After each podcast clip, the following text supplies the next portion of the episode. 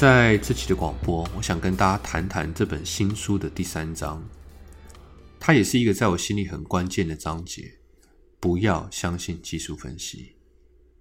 我知道在这个广播的开头，一定会很多人来反映哦，应该会有个疑问：这句老师，你不是技术分析者出身的吗？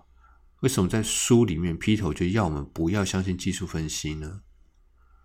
关于这点，我想说的是哦，很多人在刚进股市的时候，把技术分析当做圣经，但同时有一批基本面操作者把技术分析看成洪水猛兽，觉得技术分析是一门伪科学，是一个统计的结果，没有参考价值。这两种信念哦，在我们脑袋中哦，不断的影响我们的操作。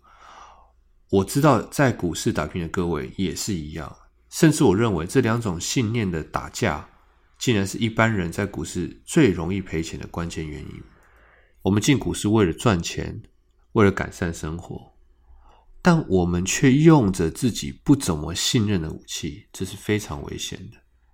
大家想想，当我们出去杀敌，刀都已经抽出来了，还在想这把刀是不是不够锋利？敌人会不会不怕刀，只怕枪？如果这样，那死的当然是自己。更不用说股票市场是一个不确定的战场，用不确定的武器在不确定的战场赔钱是当然的事情。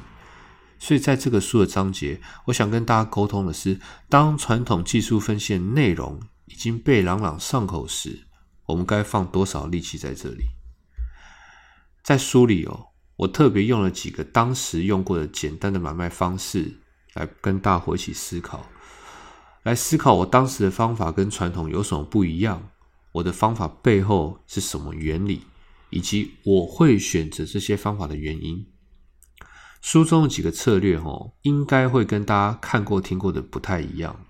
但这些方法呢，是我刚进股市研发出来的技巧，而我并不是一昧的在把这个传统的方法做改版，而是把这些传统的方法看成一个基础。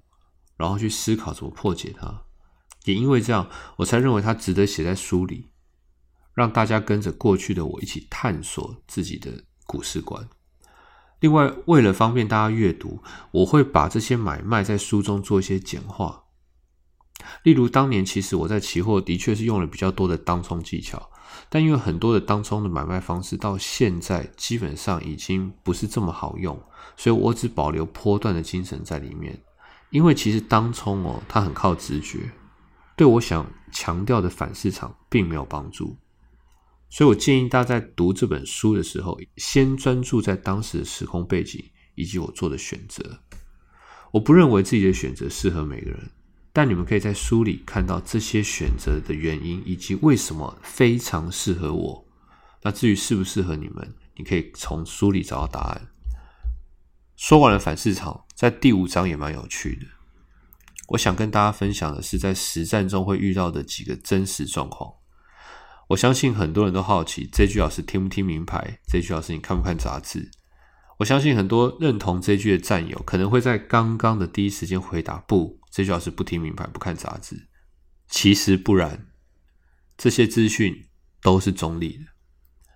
我在早期哈是真的完全不听这些东西的，我甚至只记得我只记得股票代号，连公司名称我都不知道，更不用说我不会知道这个产业在做什么，我就可以开始买卖，很神奇，这样也能赚钱。但随着经验增加，我发现所有的资讯都能拿来当成工具，才发现从前错过了很多好的攻击机会而不自知。所以在这个章节，我想谈的是如何。不对股票市场有偏见的去利用这些资讯，我们不盲从，但也不需要故意叛逆，这样才是做到真正的独立思考来获取暴利。这也是我反市场思维的一个重要环节。正因为在股市里听消息、听名牌这些事情实在太过诱人，而在资讯发达现在，无论大家怎么闪避，也常常会被这些消息影响。那我想，既然逃不过，在这章，我希望带大家一起思考：我们既然逃不过，我们该如何客观的评估这些资讯？该如何客观的衡量这些资讯的重要性来获利？今天的广播先到这边，在下一次预计是我新书的最后一次广播，我想带大家探讨如何利用心理锻炼，让潜意识由内而外的来打造一个股市的赢家大脑。我们星期四再见。